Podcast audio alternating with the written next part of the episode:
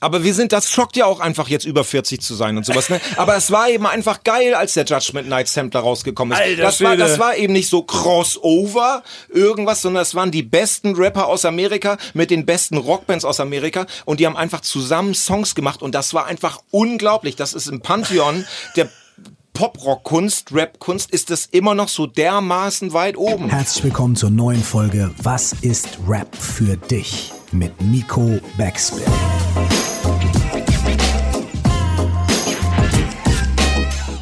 Mein Name ist Curse, nie vergessen. Du musst Hip-Hop lieben, als wärst du immer nur Fan geblieben. Moin, hier ist Nico Backspin und der heutige Gast heißt T.S. Uhlmann. Er ist Musiker aus Hamburg und in dem Genre, in dem er unterwegs ist, ohne Frage eine Legende. Ein Künstler, zu dem jeder aufschaut und der vor allen Dingen auch für seine Haltung steht. Darüber habe ich ihn auch kennengelernt, aber eher in Bezug auf ein Casper-Feature, das er auf seinem ersten Soloalbum hatte. Dadurch ist er in meine Welt gekommen und ich hatte ihn in der Ausgabe 114 des Backspin-Magazins mal sogar über Hip-Hop interviewt. Und man kann über T.S. wirklich sagen, dass er wahrscheinlich sein ganzes Leben irgendwo Hip-Hop-Fan ist. Natürlich ist er kritisch bestimmten Strömungen gegenüber, aber er versteht, worum es geht. Und darum ist er nicht nur grundsätzlich ein toller Gesprächspartner, sondern natürlich auch Gast bei diesem Format. Deshalb viel Spaß mit T.S. Ullmann bei Was ist Rap für dich? Rap ist für mich in Otterndorf vor der Sporthalle, die auch so eine Gemeinschaftshalle war. Ähm, da ist am 1. Mai oder am 30. April zum 1. Mai äh, ist da immer so ein, so ein, so ein Dorffest. Und das heißt, das, äh, das Neumondfest. Und da wird wirklich, also zumindest war es damals so, Anfang, Anfang der 90er, vielleicht wirklich so 91, da wird durch die Halle ein ein Neumond gezogen, der unfassbar trashig aussieht. Das ganze Event ist wirklich nur, dass der Neumond von A nach B gezogen wird, kurz Musik, alle machen oh, ah, dann wird geklatscht und dann geht das äh, Bacardi Cola und Disco Fox Fieber weiter. Und ähm, wir wir waren damals immer so eine so eine Gang, vier Leute, mein mein ehemaliger ähm, Schlagzeuger Timo Bodenstein und äh, wer saß da noch mit im Auto? Das weiß ich nicht. Aber ich war auf jeden Fall mit dabei. Vielleicht waren die äh, Rode Brandenburger Brüder auch mit dabei. Wir so, ja, das ist scheiße hier und sowas. Dann haben wir uns ins Auto gesetzt und dann haben wir Radio gehört. Und zwar äh, Radio Bremen 4. Das war damals richtig toller Sender. Ist es heute bestimmt auch noch. Aber damals haben die da wirklich jede Sparte bedient. Da gab es eine Heavy Metal Sendung und eben alles von Judas Priest bis zu Grindcore und äh, Weltmusik wurde da gespielt. Es gab immer die John Peel-Sendung, die einfach eingespeist wurde. Und äh, es gab eine, ähm, von Burkhard Rausch gab es äh, eine Sendung, wo der wirklich alles gespielt hat, was, äh, was neu und kul kulturell toll war. Und dann saßen wir da so drin und sowas. Und dann war noch ein Co-Moderator im Radio. Und dann haben die sich miteinander unterhalten, so, ja, jetzt kommt hier was Neues aus, äh, aus LA, ist Rapmusik und sowas. Und dann meinte der eine so, ich weiß gar nicht, ob wir das im Radio laut sagen dürfen, wie der nächste Song heißt. Meinst, wir machen das jetzt einfach mal. Ja, der nächste Song ist von NWA und er heißt Fuck the Police. Und wir so, wow, sowas krass, fuck. Also gerade genug Englisch auf dem Zettel, dass wir das verstanden haben. Und dann einfach so, Norddeutschland, nichts passiert, keine Kriminalität. Es gab überhaupt kein Haschisch, wollten wir eh nicht. Man war schon froh, wenn man eine Flasche Apfelkorn irgendwie bekommen hat. Man kannte alle Polizisten und die kannten uns. Und dann saßen wir so in diesem Auto auf einer, neben einer Party, weil uns die Party zu langweilig war und haben da zum ersten Mal NWA Fuck, Fuck the Police gehört. Das ist, das ist für mich einer meiner prägenden Hip-Hop-Momente. Ähm, ist das auch der erste gewesen, quasi, der Erstkontakt dieser Radiosender? Oder wer hat dich irgendwie mit Rap in Verbindung gebracht? Also ich glaube wirklich mit Rap in Verbindung gebracht hat mich äh, Falco. Nein, äh, das also das haben wir dann später mitbekommen, dass äh, dass, dass Falco auch Hip Hop war. Ähm, dann auch unglaublich. Das hat, Hip, Hip-Hop übrigens, glaube ich, auch erst später mitbekommen, dass Falco Das kann war. gut sein. Aber nichtsdestotrotz, ne? Ja, it genau. is what it is. Äh, natürlich dann nicht vergessen, ähm, die Toten Hosen mit Hip-Hop Bombi Bob mit ähm, Fab Five Freddy. Ja. Darf man auch nicht vergessen. Und äh, ich glaube, das allererste war dann wirklich, naja, okay, dann hast du halt mitbekommen, so ähm, Run DMC, Beastie Boys, Public Enemy zusammen auf Tour. Aber wenn du mich so fragst, ich glaube, mein Bruder ist aus dem Austauschjahr äh, aus Amerika wiedergekommen und hatte dann eine Musikkassette von Public Enemy äh, mit dabei, Fear of a Black Planet. Und hat sich dann in Deutschland die Platte danach nochmal gekauft.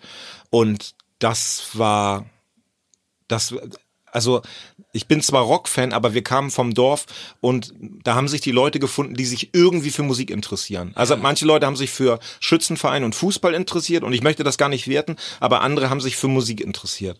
Und äh, und weil wir so wenige waren, hat, durften da auch alle mitmachen. Da gab es ein paar Mods, viele Heavy Metal Freaks und sowas, ein paar Punks und aber eben Hip Hop war eben auch mit dabei und das war dann das war dann so, ich weiß noch, wie mich das einfach umgehauen hat. Es ist ganz interessant. Es, bei mir war es auch Ende der 80er, Anfang der 90er auch eine Kassette, die allerdings nicht beschriftet war, die mich dann äh, damit festgehalten hat. Das war ja auch so ein bisschen in der Zeit schwieriger, Musik zu konsumieren und deswegen hat man sie, glaube ich, intensiver auch wahrgenommen. Ne? Was hat dich denn so an, an, oder was war für dich das Intensive an Rap, was dich so fasziniert hat? Na, ich glaube, das ist also also Punk und Rap haben ja ziemlich genau angefangen, ne? vielleicht so mit anderthalb Jahren Zeitverzögerung und sowas. Also viele Leute, die Backspin jetzt hören, den Podcast, wissen das nicht, aber es gibt immer noch den großen Streit, ob äh, Punk in, in, äh, in New York oder in London angefangen hat. Ich kann diesen Konflikt nicht lösen. Ähm, Wo hat er denn für dich angefangen? also für mich hat er so in der Nähe von Bremerförde angefangen. ähm, und äh, das, das, das war dieses, das war dieses Neue. Das war wirklich, also man kann, man kannte das nicht, dass das Musik war.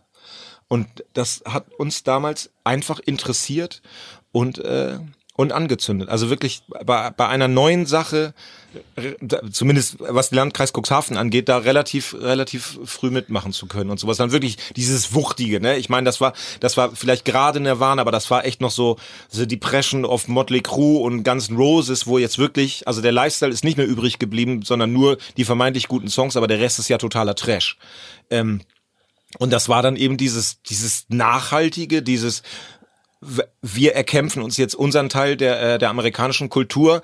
Man hat das nicht aussprechen können, aber man konnte das irgendwie so ein bisschen ahnen. Das hat, äh, und ich glaube, das kann man, bei, bei toller Kunst kann man das immer noch mit erahnen. So. Ich finde es voll faszinierend, wenn man weiß, welchen Weg du gegangen bist in deinem Leben, musikalisch, in, in, in die Karriere, die du gemacht hast, dass trotzdem irgendwie die Basis und die Gruppen, die du alle beschreibst, auch bei mir damals eine Rolle gespielt haben. Auch ich habe Guns N' Roses gehört, in, äh, Nirvana gehört, auch, auch bei mir waren es mehr Ärzte als Tote Hosen, Ja. aber sehr viel Rock-Einflüsse, die man, glaube ich, damals auch schon gesucht hat, um so ein bisschen Abgrenzung von normalem Mainstream vielleicht auch für sich zu finden. Rap aber schon eine eigene Definition hatte. Dann waren es bei mir auch immer Songs, die mich lange Ja. quasi geprägt haben. Du hast vorhin schon von äh, Fuck the Police gesprochen. War das einer dieser Songs, die dich dann auch lange begleitet haben, wo du, keine Ahnung, Lyrics herausfinden wolltest? Oder gab es da noch andere Songs? Also erstmal ist mir noch einfach eingefallen, äh, also wie wichtig die äh, Symbolpolitik von Hip-Hop war. Einfach die Frage von meinem Vater, warum haben die keine Schnürsenkel drin?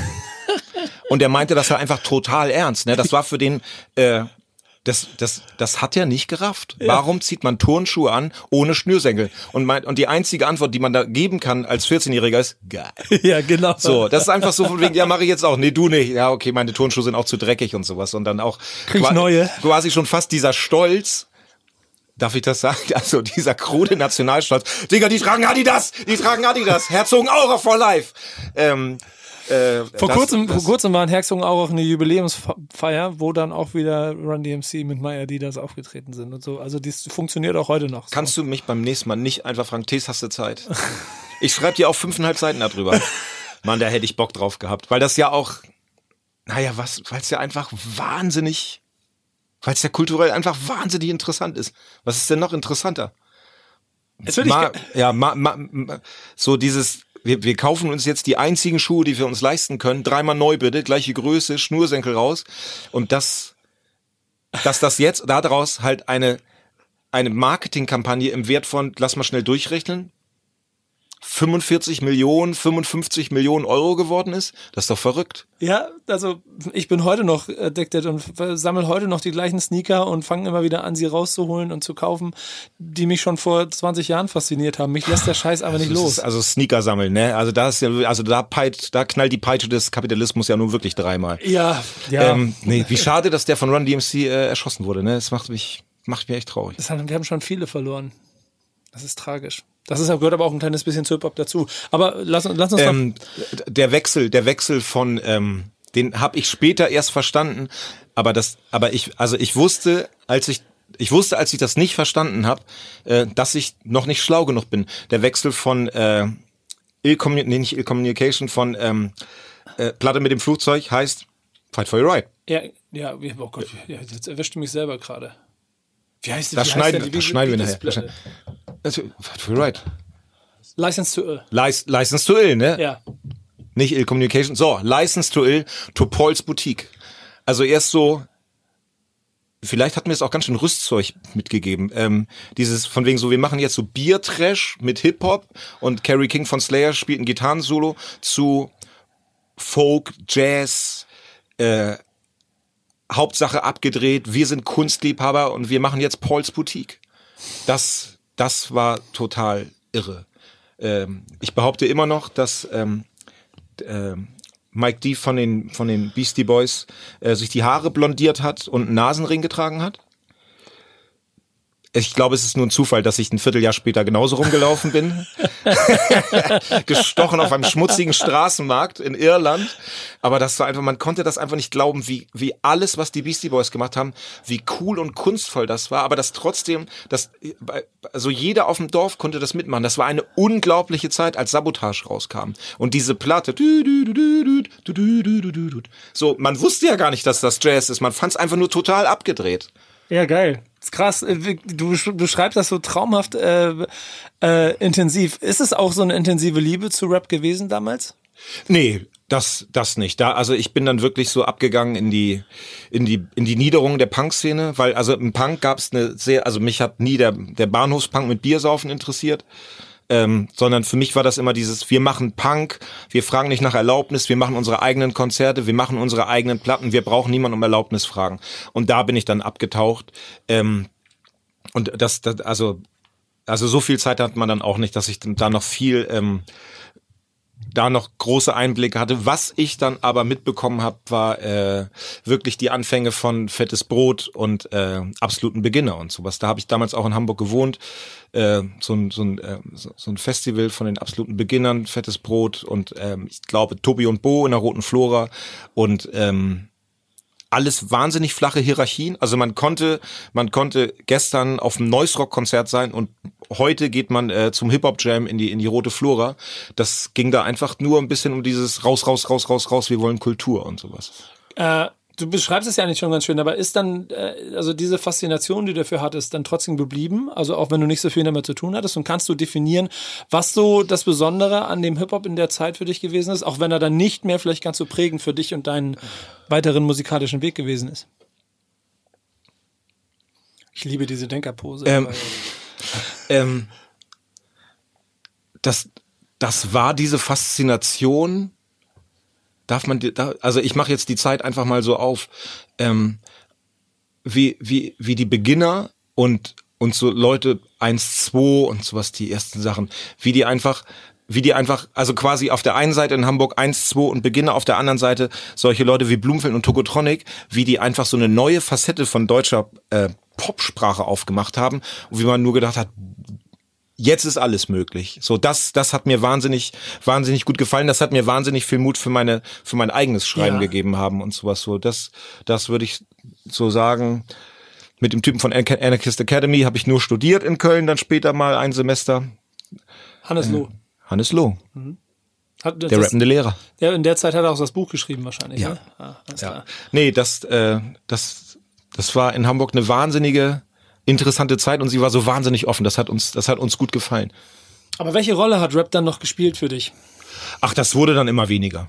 Das muss ich sagen. Ähm, über welche Zeit reden wir jetzt? Also äh, Ähm. du, das, das, du kannst es selber aufspannen. Wir können einen Schnelldurchlauf durch, durch 30 Jahre äh, machen oder Gehen wir mal zurück. Für mich, das, für mich ein riesiges Symbol der Schönheit war, äh, äh, als, als jetzt vor kurzem äh, Materia und Casper vor 22.000 Leuten wie die gottverdammten Rolling Stones in der Waldbühne gespielt haben. Also es ist ja eh schon alles total groß bei denen geworden mit dem mit dem äh, mit dem Rostock Stadion.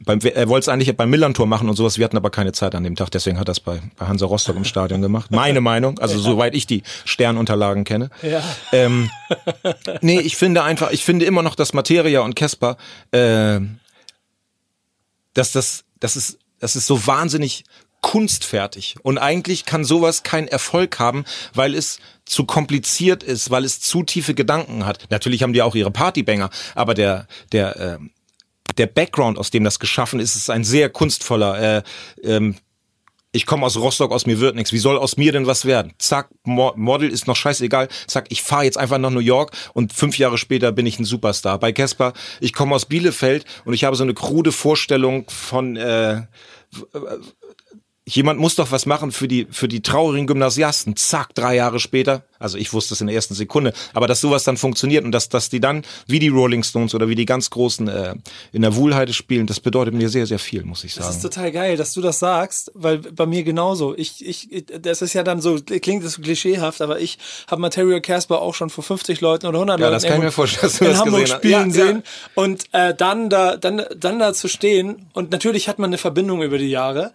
Äh, ähm, irgendwo auch eine freundschaftliche Verbindung und dann da zu stehen, ich habe sie mir in Hamburg angeguckt, ich war in Rostock auf dem Konzert, ich war, ich war noch in Hannover, habe mir die beiden angeguckt und dann immer da zu stehen und zu denken, ey, hier stehen 25.000 Menschen wegen zwei Rap-Vögeln, Ja. mit, mit denen du früher noch so quasi so wirklich zu vor 50 Leuten, das ist, also es gibt mir immer noch wieder Gänsehaut, dieser Ja, Moment. ja. Ich finde, Rapvögel ist auch genau der richtige Ausdruck. Genauso von wegen, ja, du bist ja so ein Vogel. Was ist einfach auch diese von wegen so, was willst du aus Bielefeld? Du bist so ein Vogel, du bist so ein Rapvogel. Und dann so, nee, machen wir jetzt. Ja, aber du, das Schöne ist ja, wir haben, was das angeht, haben wir auch schon eine kleine gemeinsame Vergangenheit. Ich habe dich mal für die Backspin, fürs Backspin Magazin, für eine der letzten Printausgaben äh, interviewt. Und da hast du ja schon quasi, also da, da kannst du dich jetzt ja auch hinstellen und sagen, ich habe es ja schon vorher gewusst, was du ja eben schon angedeutet hast, mit ich habe sofort gemerkt, du wolltest ja Casper Massain ähm, und du hast gedacht, okay, der, aus dem könnte mal was werden, aus dem Jungen. So, das heißt, du hast schon auch bis heute, also Was werden ist total untertrieben. Ne? Ich war damals im, im, im Studio äh, bei, bei Steady und, und bei Casper. Ich weiß gar nicht, ob Stickel da auch noch rumgesessen hat. Und ähm, und ich wurde also ich kenne mich ein bisschen aus mit Musik oder mit so so. Ich wusste das halb innerhalb von fünf Sekunden. Ja. Ich habe mich, ich habe das gehört und ich habe mich umgedreht zu den beiden und habe gesagt, ihr wisst doch, was ihr da gerade macht. Und die so, hä? Aber nee, ich, das, das, das wusste ich ganz sofort. Hängt das mit deinem, äh, mit deinem, mit deinem äh, Auge für Musik zusammen oder mit dann doch auch der Liebe für, Auge, Auge für Musik finde ich ganz gut. ja, für, für richtige Musik? Und mein Ohr für schöne Frauen. Ja, genau, andersrum. Ähm, Nee, nee, aber oder doch auch mit ein bisschen Expertise aus der Vergangenheit für Rap.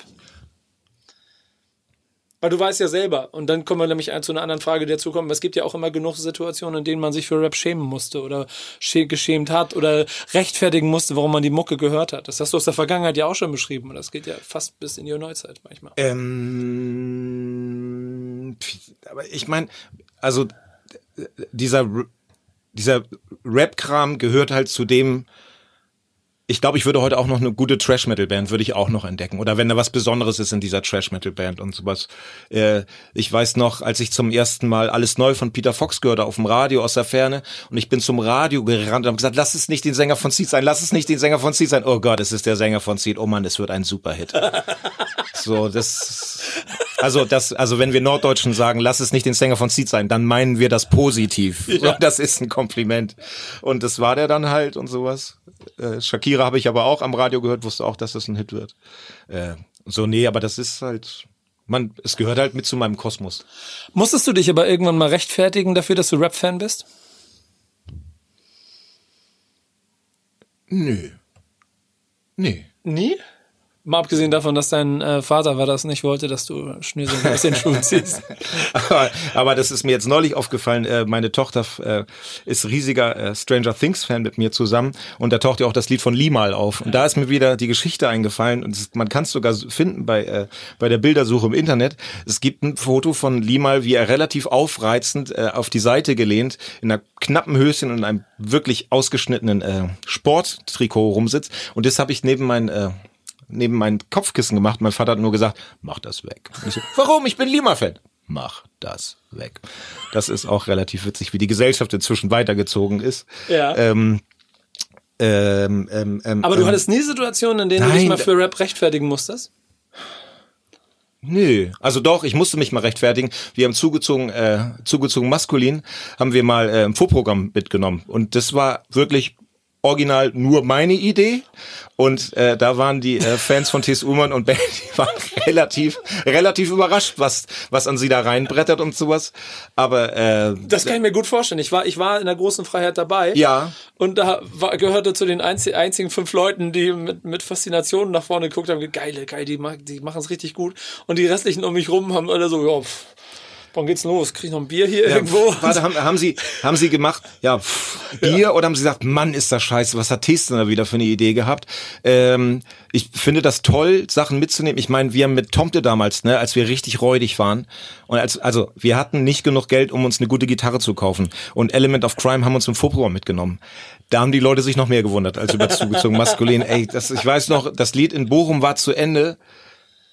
Keiner sagt was, keiner applaudiert, einer schreit aufhören und der ganze Raum explodiert in einem Gebrülle und Gejohle und sowas. Aber hat uns auch nur härter gemacht. Rock'n'Roll ist ein demokratisches Angebot. Nee, ähm, ich war einfach, ich, ich fand das, ich fand das, ich fand dieses, dieses äh, Crystal Mess in Brandenburg, das hat mich so dermaßen umgehauen. Ja. Das, äh, das, das ist äh, aus den letzten zehn Jahren ist es bei mir immer noch ähm, in den Top Ten drin, wenn, wenn, also vielleicht sogar international, vielleicht auch nur nur äh, deutschsprachige Lieder und ähm, das Froschding fand ich auch gut und das war einfach auch skurril und das ist ein paar mehr fanden das auch gut. Es war auch glaube ich nicht so gut abgemischt. Es war glaube ich zu laut, so als als Effekt für das für das T.S. Ullmann Publikum. Ein paar haben sich auch schon gefreut und sowas. Aber es ist auch, äh, pff, zumindest unterhalten wir uns noch drüber. Dann war es doch was wert. Ja, voll. Ich meine, am Ende des Tages zeigt die Band ja auch mit dem, was sie danach gemacht hat, dass das alles, das, das, das ist richtig. Hip-Hop mit einer Geige auf der Bühne. Hallo? Ja, Geiler genau. wird's ja nicht. Kannst du dich äh, auf ein Album definieren, das so für dich das wichtigste Rap-Album ist in deiner musikalischen Rap-Liebhaber? Karriere ist ja das falsche Wort, aber Also Carlo Cooks Noten 4 hat mir wahnsinnig viel gebracht. ja. Das heißt, du hast das schon ist gehört. das. Hast du, mit, hast du mit dran gearbeitet miteinander? Ja, aber so Ghost Ja, Rider-mäßig. genau, sehr gut. Das Hip-Hop-Album, Das ist sehr interessant. Die, die News können wir dann gleich streuen. Ne? ja. T.S. Ullmann hat CCN4 geschrieben. Dings hier, äh. Warte, die eine, die, also die eine Sache muss ich jetzt wirklich einfach sagen, so als nie, also ich würde ja nie von mir behaupten, dass ich irgendwie in der Rap-Szene groß bin und mich groß auskenne, aber von der von der Sache, wie man Coolheit lernt und von der- von der Sache her, wie man wie man sich äh, Musik öffnet, äh, da war die Ill Communication schon schon wahnsinnig wichtig. Das ist total richtig, weil ich, als ich sie gehört habe, nämlich einen schwierigeren Zugang dazu hatte, als ich es heute Ja, habe. ja. Weil es damals sich sperriger angefühlt hat und ich glaube, es brauchte einen breiteren Musikgeschmack, den Ja. du hattest, im Gegensatz zu mir wahrscheinlich aus der Zeit, wo das Einzige, was ich noch akzeptiert hatte, Rage Against the Machine, laut und, und Ja. schmerzhaft und so und vielleicht nochmal so Nirvana, klar, aber das ist ja, das ist ja zeitlos. Aber mehr auch nicht. So, und Punk hat mich zum Beispiel scheiß interessiert. Und Aber wir sind, das schockt ja auch einfach jetzt über 40 zu sein und sowas, ne? Aber es war eben einfach geil, als der Judgment Night Sampler rausgekommen ist. Alter das war, Schwede. das war eben nicht so Crossover, irgendwas, sondern es waren die besten Rapper aus Amerika mit den besten Rockbands aus Amerika und die haben einfach zusammen Songs gemacht und das war einfach unglaublich. Das ist im Pantheon der Pop-Rock-Kunst, Rap-Kunst, ist das immer noch so dermaßen weit oben. Wieso so einmal zwischendurch Drops, Disorder, Slayer und Ice-T, der Song, das, der ist so laut, den habe ich, spiele ich heute noch Leuten vor, die verstehen mich heute noch nicht, warum ich das geil finde, weil es einfach nur laut ist. Cypress Hill mit Sonic Youth, was, also wie viel Kilo Hasch muss man denn erstmal wegbraten, damit man auf die Idee kommt, dass die zusammen einen Song machen und sowas. Buffalo Tom mit, ähm, äh, we- weiß ich gar nicht mehr, aber das ist, ich habe es mir nämlich neulich nochmal angehört, die ganze Sache und, äh, also Judgment Night, das ist, äh, das ist ein Soundtrack gewesen für einen sehr unerfolgreichen Film, zumindest in Deutschland. Einen auch sehr schlechten Film, würde ich sagen. Ich hoffe. Und aber äh, also die Kunst, die da erschaffen wird, das, also die Musik für mich besteht sie den äh, den Test der Zeit auf jeden Fall. Und ich habe viel Punkbands versucht noch gut zu finden, die ich in den 90ern gut fand. Aber das finde ich einfach wahnsinnig gut. Aber wenn, um zurückzukommen auf dein Album, Beastie Boys äh, Communication, Da ist halt die, die Sache, wo ich mich zurzeit drum sorge, so wenn es da draußen zurzeit eine Band gibt, die die so toll ist wie die Beastie Boys zu der Phase, wird die überhaupt noch überhaupt noch durchs Internet nach oben gespült, ich glaube, Bands sind nicht mehr das Thema. sondern Computer oder was? Nee, Einzelpersonen. Ja, Es, ist, es geht, weil es billiger ist für die Industrie. Ja, ja, ich glaube, ich glaube, nee, ich glaube, es ist sogar, sogar der Fankult dahinter. Wir haben uns hier im Vorfeld ja ein bisschen kurz über Medien unterhalten und so. Äh, äh, ich glaube generell, du brauchst eine klare Projektion äh, zwischen Fan und Star. Und die schaffst du nicht mit einer Band. Die schaffst du mit einer Einzelperson. Und deswegen haben es Bands heute so schwierig. Ist jetzt ein kleiner Ausflug quasi. Ja, aber das ist ja, also ehrlich gesagt, ist das ja auch ein bisschen. Deswegen gibt's ja auch bestimmte Medien nicht mehr, aber bestimmte Einzelpersonen. Warte. Ja, aber wenn dadurch die Beastie Boys nicht nach oben kommen würden, dann wäre es doch scheiße. Ich meine, die Beastie Boys sind ja auch nicht nur einer, sondern drei. Ja, und wenn genau. das Argument ist, ja, wir brauchen aber leider nur einen, sonst können wir es nicht verkaufen, dann ist es ja kulturell erstmal Kacke. Ja, aber Migos, gut, Migos haben's geschafft zum Beispiel. Amigos aus Gießen, die, Ja, genau, die, die Amigos, genau. ja, genau. Nee, es ist, aber ich glaube, es wird schon immer schwieriger so. Und ich weiß auch nicht, ob es die Beastie Boys gerade gibt, aber es braucht sie wahrscheinlich, um musikalisch so ein bisschen wieder, äh, wie heißt es immer so, ich mache jetzt eine Arme wieder frischen Wind. Ich schwinge Ja. jetzt den Arm so ein kleines Kann- bisschen kann- wieder reinzubringen. Der Sylter Dosenöffner, Ja, wird das genau. auch genannt, die Hand. äh, verliert dich Rap eigentlich zwischendurch mal, so jetzt durch, durch Trap oder durch, durch, durch, durch, keine Ahnung, Nö, das hat bunte damit, Dreads? das nee, überhaupt nicht. Also ich glaube, dass Kriminalität eine beschissene Sache ist. Äh, aber zum Beispiel, wir haben jetzt für unsere für unsere neue Platte äh, haben wir eine, eine Bonusplatte gemacht und auf der Platte covern wir Haiti mit Gold mit dem Song. Kommen daher, dass äh, Simon, Rudi und ich, mit denen ich die Platte gemacht habe, dass wir diesen Song so dermaßen super fanden. Also toll getextet, ge- geniale Melodie, eine Stimme zum Sterben. Und dann, dann wollten wir das einfach covern. Wir haben das in so einer Soul-Version gecovert. Und wenn da jemand sagt, ja, das ist Autotune, so, dann kann ich nur sagen von wegen so, ja, Slayer müssten ja auch nicht so verzerrt sein, wie sie sind. Also eigentlich sind Gitarren ja unverzerrt. So, also ein Heavy Metal Verzerrer ist für mich genau das gleiche wie ein äh, wie ein Autotune Gerät. Ähm, richtig angewandt, eine gute Sache. Viele machen es falsch. Hast du viel Rap-Konzerte dir angeguckt? Nee, in der, in der letzten Zeit.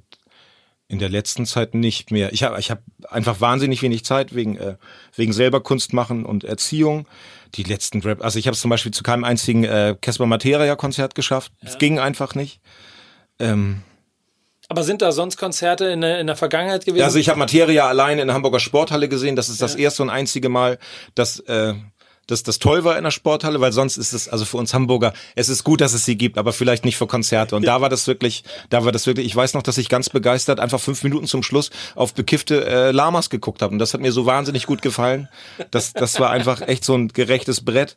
Äh, da hat mich jemand auch mal mit zum Kollega-Konzert mitgenommen. Und da habe ich nur gedacht, geil, wie schlecht das ist. Das, Man merkt das- Unterschiede, oder? Wer live äh, verstanden hat und wer ja, ich als weiß, es war Mögliches einfach, übersieht. Es war einfach grotesk, grot, einfach ein grotesk schlechtes Konzert. Und der junge Tees mit seinen, äh, mit den beiden Brüdern, ich habe die Namen vergessen vom Anfang, im Opel Ascona äh, nach Hamburg gefahren und Konzerte geguckt. Ähm,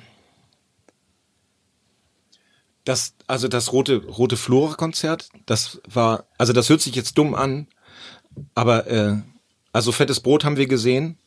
Ja, mach doch auf die Dose, mach doch auf die Dose Bier. Jetzt hört der Experte ja schon, dass das kein Bier ist. Ja.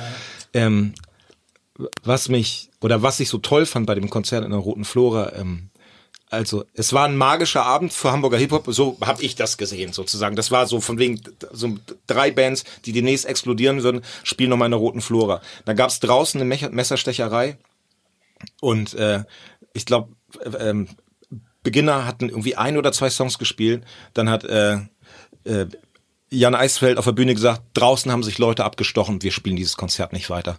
Das fand ich künstlerisch so super zu sagen, wenn draußen wenn draußen Menschen verletzt werden, werden wir hier drin keine Party feiern. Das, das hat mich total umgehauen. Das fand ich ganz toll. Das kann ich, wenn, wenn ich genug Geld hätte, dann könnte ich diese Szene jetzt in der Roten Flora nachbauen, weil mich das so beeindruckt hat. Das fand ich ganz, ganz toll. Eben auch im Sinne von, von Nachhaltigkeit. Okay, nee, machen wir nicht. Wenn da draußen Gewalt ist, wenn draußen Kriminalität ist, dann machen wir das hier drin nicht. Würdest du im Ganze sagen, dass Hip-Hop, was das angeht, auch häufiger mehr Haltung gezeigt hat als andere Genres? Ist das so ein Unterschied? Was meinst du genau mit Haltung? Ja, das ist ja schon Haltung einer Situation gegenüber. Aber ist ja auch 20 Jahre her. Ja, genau. Äh, das- Und das- dass es jetzt vielleicht nicht mehr ganz so der Fall ist, oder manchmal, ich meine, wir sind mehr und so, es gibt das ja schon, dass immer wieder klare Stellung bezogen wird, aber äh, mein subjektiver Blasen, äh, Hip-Hop-Blasen-Eindruck sagt mir schon, dass, wenn es darauf ankommt, dann doch Rap sich hinstellt und versucht zumindest noch mal ein bisschen die Ärmel hochzukrempeln. Stimmt zum Thema äh, Gleichberechtigung von Frauen, Gleichberechtigung von, von Auch- Menschen, die auch das- homosexuell auch das mit- sind. auch das mittlerweile von, ziemlich intensiv. Von von äh, von von der Sache, dass äh, Wie du mich hier dass es dass es eine dass es äh, Sinn macht, auf eine Exekutive zu vertrauen und nicht Sachen loyal unter sich zu klären. Meinst du diese Sachen, wo sich so Rap positioniert und sagt, wir sollten einer liberaleren und freieren Gesellschaft zusteuern, das wird uns allen gut tun? Meinst du diese Form von Hip-Hop? ja, genau die. Ja, cool, die finde ich auch super. Ja, wo gerade auf jeden Fall ein sehr harter Kampf innerhalb der, äh, der, der, der des Genres, der Szene ja schon passiert. Die Ist das so? Ja, die versuchen sich schon, also aus der Szene heraus damit äh, auseinanderzusetzen. Das Problem ist, glaube ich, in diesem Fall die Größe der Künstler, die keine Diskussion dazu zulassen. Aber ich meinte, Ja, und die Gefährlichkeit ihres Umfeldes. ja, genau, das ist der nächste Punkt. Und das ist dann eine Krux, aus der man wahrscheinlich auch nicht so schnell rauskommt. Nee. Das Aber- ist, das ist wahnsinnig schwierig. So, ähm, Aber so, auf der anderen Seite ist ein, äh, sind auf einem, und darum, also gut, du hast ja damit auch schon quasi auch ziemlich deutlich die, die Schwachpunkte von, von Rap und quasi von Deutschrap auch in der Neuzeit klar, äh, klar gemacht. Aber auf der anderen Seite gibt es dann auch so Dinge wie Wir sind mehr, initiiert von dann doch aus Rap heraus, oder? Ja, Kraftclub, Rap. Die sehen sich nicht. Sehen sich Doch, natürlich, das ist ja gerade das Schöne bei Kraftklub, dass er jetzt auch gerade mit seiner Soloplatte und sowas, ne? Ich weiß gar nicht, ob ich das, ob das, äh, ob das veröffentlicht oder ob sie es genommen haben, aber ich durfte das erste Bandinfo schreiben für für die Platte, Oha. für die Soloplatte. Das hat mir großen Spaß gebracht. Er hatte gesagt, ey Tis, ich mache übrigens auch eine Soloplatte und ich habe gesagt, darf ich das Info schreiben? So, weil ich das, weil ich äh, Felix schon mit mit Kraftklub sehr schätze für das, was sie machen und äh, große große deutsche Band und dann, dass er sich jetzt nochmal so so hinstellt und sowas, das ist schon ganz schön toll. Ich finde das auch sehr gut und sehr wichtig, dass er das macht, auch für Deutschrap. Ähm, Aber die Leute, die es erreichen soll, sagen, ja, ja, interessiert mich nicht. ja. Ist So, das, das, das ist ja das Problem, dass äh, für gewisse Leute, wenn man äh, also gewisse Leute aus eurer Szene haben sich ja wirklich dem rationalen Diskurs komplett verschlossen. genau, sind das die Momente, wo Deutschrap oder generell Rap dich manchmal verloren hat? Das hat, hat, hat mich nicht verloren. Ich finde es einfach nur wahnsinnig reaktionär. Das ist, also das ist, muss man jetzt auch mal sagen, das ist mir auch egal. Äh, es gibt da einfach Künstler, äh, die bei euch mitschwimmen, die sind so, also ich, ich finde ehrlich gesagt, dagegen ist Freiwild ein Witz. So, das ist, die sind, die sind einem Diskurs, also das ist einfach, irgendein Rapper hat mal gesagt, äh, ja, ich mag keine Leute, die Golf spielen, aber Schwule mag ich auch nicht. Das ist für mich dasselbe.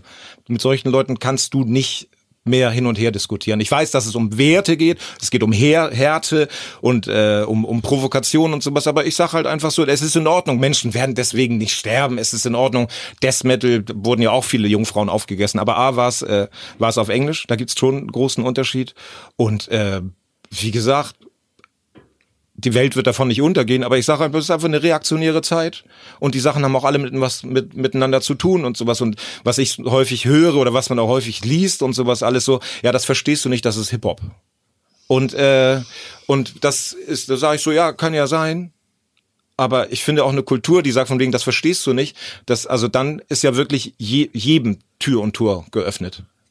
So, das ist so, ja, ich habe eine Waffe mit dabei, da darfst du nicht, ja, das verstehst du nicht. So, ich bin Stalinist, ja, aber Thes, können wir mal drüber reden? Nee, das verstehst du nicht. Stalinismus ist, äh, das verstehst du nicht. Ich bin Stalinist. Das ist sinnlos. Das ist auch, äh, ich glaube auch nicht daran, dass Hip-Hop die erste Kultur ist, die mit anderen äh, Kulturen nichts zu tun hat. Nee, definitiv. Und ich glaube, genau das ist ein, äh, ich glaube, aufgrund der Größe und Machtstruktur, die Rapper um sich geschaffen haben, ein riesengroßes Problem und ein Vakuum, das da entsteht, das schwer ist aufzubrechen, was man halt einfach weiterhin versuchen muss. Und das ist das, was ich meine, dass aus der Szene heraus versucht wird, schon in den Diskurs zu gehen, wie weit man an diese Stellen kommt. Mir kommt das gar nicht so vor, als ob es ein Vakuum ist. Mir kommt das eher so vor, als ob das ein Amboss ist, an dem alles abprallt und der zurzeit einfach 25 Millionen im Jahr verdient. Und dass da einfach alles egal ist. Ja, genau, das, das beschreibt es wahrscheinlich auch. So mit Vakuum meine ich, dass du halt einfach nicht reinkommst. Du kannst, es gibt, es gibt keine Möglichkeit anzugreifen. Ambus beschreibt es aber ganz genau. So. Fakt ist einfach, du kommst nicht, du kommst an bestimmte Stellen einfach nicht mehr ran. Und sie befüttern sich gegenseitig und das führt dazu, dass der Diskurs, der ganz wichtig wäre, einfach nicht Ja. stattfindet.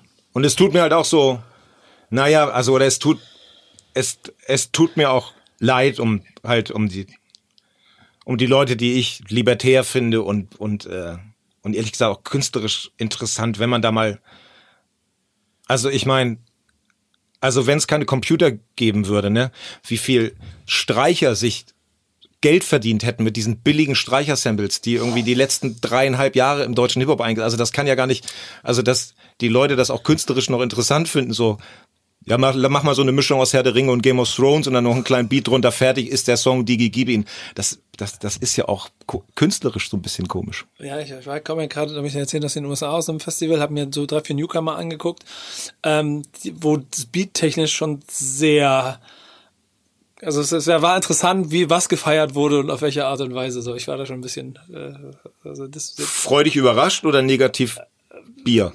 Äh, verwirrt. Okay. Ich nenne es verwirrt. Und ich glaube, das ist auch so ein bisschen ein Problem. Ähm, wahrscheinlich wir würden jetzt noch ein sehr großes Fass aufmachen. Ich weiß nicht, ob das der richtige Rahmen ist, aber. Solange es ein Bierfass ist, ist mir das egal. Ja, gerne. Bau dir ein Bierfass draus. dass die Größe von Hip-Hop und dass man vielleicht so auch so mit einem Szenevergleich von damals und heute ähm, ja mittlerweile dazu führt, dass es schlichtweg einfach die neue Popkultur in der Mitte ist, was die Charts angeht, was die Erfolge angeht, was die, was die Markt macht, was die Mechanismen ja, ja, angeht. total. Genau. Und nee, das, das ist wirklich beeindruckend. Und es ist auch beängstigend zugleich, habe ich das Gefühl. Weil genau dadurch halt dieses, dieses entsteht, dass man einfach auch nicht mehr, man kann nicht mehr miteinander reden, weil man an einer Stelle braucht man nicht miteinander reden, weil ich bin reich das ist doch einfach auch so Wahnsinn, dieser Männlichkeitskult und sowas. Also wie, ich weiß nicht, wie, also man hat ja auch einfach Angst darüber, was zu sagen, ne? Weil man weiß ja auch ganz genau, was für Leute dahinter stehen und sowas, ne? Kollege, psychologischer Meltdown, live bei YouTube, fantastisch und sowas, ne? Aber das sind, das ist doch alles verrückt. Dieses, ich bin männlich, ich bin loyal, wir klären das unter uns. Das sind doch einfach total reaktionäre Einstellungen. Ich habe mit der Realität, wir werden verfolgt, sie wollen mich unten halten. Also entschuldige mal, also also politisch ist es einfach rechts von der CDU, dieses geschlossene Weltbild. Wir werden irgendwie verfolgt, wir dürfen nicht mehr Männer sein. Was ist denn los mit den Leuten? Also immer wenn irgendein deutscher Hip-Hop Hip das Wort loyal in den Mund nimmt, dann kriege ich einfach wahnsinnige Angst, weil das ist so ein ganz komisches Gebräu aus Hools, Koksdealern, Hells Angels, Clanmitgliedern und so Männlichkeitsfanatikern und sowas. Das, ich finde das ganz komisch. Das ist, und äh, vor allen Dingen, es sind ja nicht 10.000, sondern es sind irgendwie gefühlt so 250.000, die einfach äh, die Gewalt des Staates als Ordnungsprinzip ablehnen und sowas und denen alles total egal ist. Hauptsache irgendwie eine Frau ist eine Fotze und ich krieg genug Geld. Das ist künstlerisch natürlich ja, aber ich finde es künstlerisch total reaktionär. Gibt es Künstler, die dir heute Hoffnung machen, dazu ein Gegengewicht zu schaffen? Nee, es gibt ja kein Gegengewicht dagegen, weil das, also man kann nur hoffen, dass sich äh, eine Welle dann, wie das häufiger passiert, einfach ausschwimmt, weil es einfach total langweilig ist. Ich habe halt Bock, dass die ersten, wirklich, dass die ersten Typen richtig in den Knast gehen. Das finde ich gut. oh Mann, ey. Das, das und einfach so von wegen so, ach ja, haben wir doch keine funky Steuern bezahlt. Maserati wird dann doch hochgebockt mit der Steuernummer. Da habe ich auch Bock drauf. Wie und so halt. Capone, der wurde nicht für, für, für ja, der wurde für ja. Steuerhinterziehung gekriegt. Nein, ich weiß nicht. Es tut, es tut mir halt leid um, um äh, meine Freunde oder so ganz große Stars, die dann so, weil das wird ja alles Hip-Hop genannt und sowas, dass die dann auch sagen müssen, so von wegen so, Mann, ey, ich find's auch nicht so gut. Und äh, aber es ist natürlich einfach wahnsinnig schwierig bei dieser Größe und sowas alles. Und wenn jetzt so, ja, du bist nur neidisch, weil du nicht so viele Platten verkaufst wie die, sage ich, stimmt ein bisschen, aber ich habe vor 20 Jahren schon Musik gemacht und ich werde in 20 Jahren auch noch Musik machen wenn AMG schon längst von Google aufgekauft worden ist. Ihr Spackos.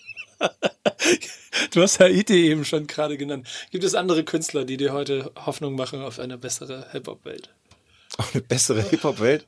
Bessere Rap-Welt? Nein, das, das kann ich als Künstler gar nicht. Das kann ich als Künstler gar nicht nein, bewerten nein, nein. und einsortieren. Aber du, du erzählst mir davon, dass du Casper quasi an der ersten Sekunde entdeckt hast. Kriegst du Leute mit, wie, keine Ahnung, Yassin oder wie Madness und Döll oder Madness ist eine Ska-Band. So. ja. Ähm, Nein, aber jetzt äh, komme ich natürlich mit und sowas. Was mich für mich interessant ist, wie die nächste KIZ sein wird. Genau. Ich glaube, das könnte, also ich weiß nicht, ob die fertig sind, so, da, aber wahrscheinlich denken die da auch gerade Tag und Nacht drüber nach. Ja. So, das, das, das finde ich interessant. Das muss ähm, ein sehr wichtiges Statement sein, auf jeden Fall. Und das wird es auch werden, da bin ich mir ziemlich sicher. Vielleicht sind Sie bereit für die deutsche E-Communication. Wie das wäre. Stell dir das, das, mal vor. Da sind wir wieder bei wenn, der Band. Wenn welche, dann die. Dann ja. sind wir wieder bei einer Band. Genau so, das. Das, äh, nein, das ist, vielleicht muss man das einfach auch unterteilen in in Hip-Hop A und Hip-Hop B. Was hörst du? Ja, ich höre Hip-Hop B. Was? Wir hören Hip-Hop A. Keine Ahnung. Bei all dem, was dich stört, was für Rap hörst du heute noch? Communication von den Beastie Boys. Also mal ganz, äh, erinnerst du, ertappst du dich auch dabei, dass man dann also auch lange an alten Sachen hängen bleibt oder? Ja, aber das, das, das, das ist, das hat mit Rap nichts zu tun. Das ist wirklich, dass ich mir extrem Mühe geben muss oder einfach, wo ich jetzt meine Platte geschrieben habe, ähm, dass ich mich fast überhaupt nicht mit neuer Musik beschäftige, weil ich da wirklich nur äh, Musik mache und abends, wenn ich mal Zeit habe und äh, in der Küche trinke, dann höre ich, da, äh, dann höre ich Pink Floyd und Hinterland. So. Einfach Sachen, bei denen, bei Sachen, bei denen ich weiß, dass sie mein Herz und meine Seele massieren werden, sozusagen. Und deswegen habe ich da ein bisschen, bisschen den Überblick verloren und sowas alles. Was ist Rap heute für dich?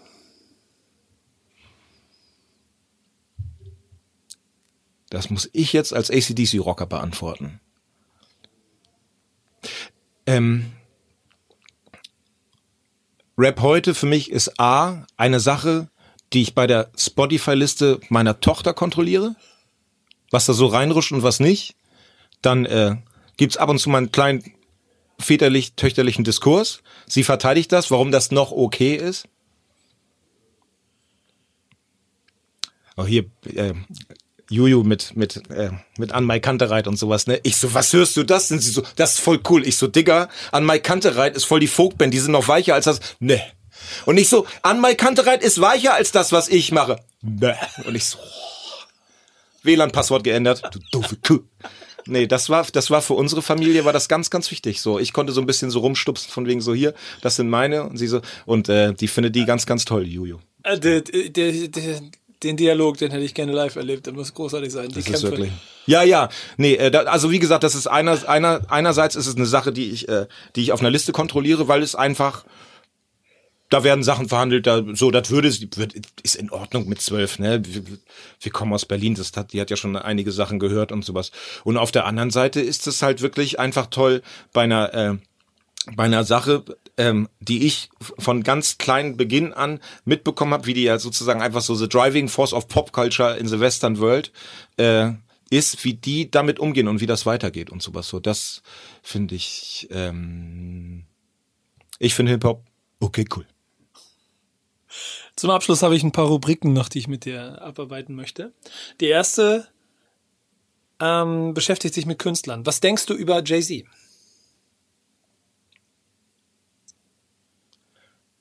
Wenn ich zu der Zeit in New York gewesen wäre, okay, die äh, Stimme von Jay-Z ist genauso äh, so verrückt, universell und einzigartig wie die äh, von Casper.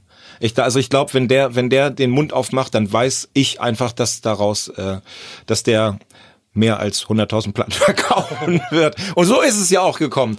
Ähm, nein, das finde ich, ich finde das, äh, finde das, äh, finde es einen der, der, ich finde das toll, wenn schlaue Menschen ähm, mächtig sind. So ist es. Was denkst du über Casper?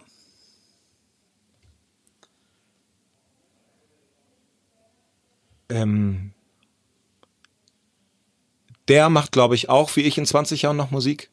Und das ist äh, ein äh, ähm, wir, wir, weil wegen der Zeit, wegen den Konzerten und wir sehen uns sehr wenig. Äh, wenn der, wenn ich mir mit dem WhatsApp schreibe, dann fühle ich mich ähm, manchmal wärmer und aufgehobener, als wenn ich mal andere Leute drei Stunden live treffe. Es ist wirklich ein, ein ganz edler, freundlicher, äh, rücksichtsvoller, nachfragender Mensch. Und ich finde, äh, ähm, wenn Kraftclub die neuen Hosen sind, dann ist Casper der deutsche Bob Dylan. So, so nämlich. Mike, Mike, Drop. Mike Drop. Was denkst du über Eminem? Versuche gerade eine Brücke zu bauen, weil du so eine wunderschöne Geschichte so, im Vorfeld okay. erzählt hast. Ja, dann, dann die Brücke nehme ich an, dann erzähle ich es einfach mal so. Ähm, ich habe äh, zwei Verwandte in der Nähe von Detroit. Ähm, meine Onkel Walter und meine, meine Tante Gail. Und ich war, äh, hab die, kenne die schon relativ lange, seit Mitte der 80er. Und äh, wir waren aber zur großen Eminem-Zeit, war ich auch mal da. Und dann habe ich gesagt, Onkel Walter, er so, Tess, was los? Und ich so einmal Eminem äh, Städteguide. Und dann ist er mit mir wirklich so die Plätze Also da kannte, also da hat meine Mutter auch Eminem gekannt und dann war das mit dem Eight Mile Road und sowas. Und dann wusste er als als äh, Detroiter auch, wo ein paar andere Sachen sind. Und dann diese Eight Mile Road, das, das ist also ich hasse das, wenn wenn so Künstler besonders politisch werden, aber wir sind da wirklich diese Eight Mile Road runtergefahren und dann hast du so dann hast du so planierte Flächen gesehen, die waren so groß, die waren fünfmal so groß wie das Heiligen Geistfeld. Und da war früher mal eine Autofabrik, ne? Und das haben sie einfach abgerissen, weil die gesagt haben, so, wir bauen das im nächsten Stadt wieder auf, ist mir scheißegal, Detroit. Und daneben hast du noch gesehen, dass das wirklich einfach mal ganz, ganz schöne Häuser waren, aber da einfach seit seit 30 Jahren nichts mehr passiert ist, ne? Wenn wenn äh, Kapitalismus so ist, dann ist das wirklich eine Kackidee und sowas und da dann das sich vorzustellen, äh, dass der da rumgelaufen ist, das fand ich schon relativ heftig. Das erklärt auch so eine Härte, ne? Ja, und, und das und die Eight Mile Road ist nicht Neukölln. Mhm. Und was denkst du dann über Eminem, wenn du das? Dass ich, wenn ich wenn ich entweder richtig gute oder richtig schlechte Laune habe und wenn es dann auf einen leeren Magen nach dem Studiotag zwei, drei Bierchen gab und ich das Glas ganz offensichtlich unter den Mülleimer für die Flaschensammler gestellt habe, dann gibt es manchmal vielleicht bei mir auf dem Kopfhörer einen kleinen Rap-Gott. Und dann freue ich mich richtig. Ich versuche mal einen, weil ich gar nicht weiß, ob, wie, wie sehr du ihn auf dem Schirm für dich selber hast und äh, ob eine Meinung daraus entstanden ist. Was denkst du über Haftbefehl? Also meine letzte Platte ist ja sechs Jahre her und er ist da, glaube ich, auch in einer kleinen Krise. Ne? Er hat jetzt auch länger nichts mehr gemacht. Und weißt du, was ich schön fand? Ich glaube, irgendjemand, äh, ich glaube, Olli Schulz kennt ihn relativ gut und meinte mal so im Nebensatz, äh, Haftbefehl hat auch ein Kind bekommen. Und äh, ich finde das eine sehr ehrenwerte Einstellung, äh, wenn man, ähm, das Genre heißt wohl Gangster-Rap, würden wir mal so nennen, ne? So, wenn man äh, Gangster-Rap macht, ein Kind bekommt und einfach mal für vier, fünf Jahre, wenn das Geld reicht, äh, darauf verzichtet, solche Musik zu machen. Ist vielleicht für die Seele ganz gut. Was denkst du über Kanye West?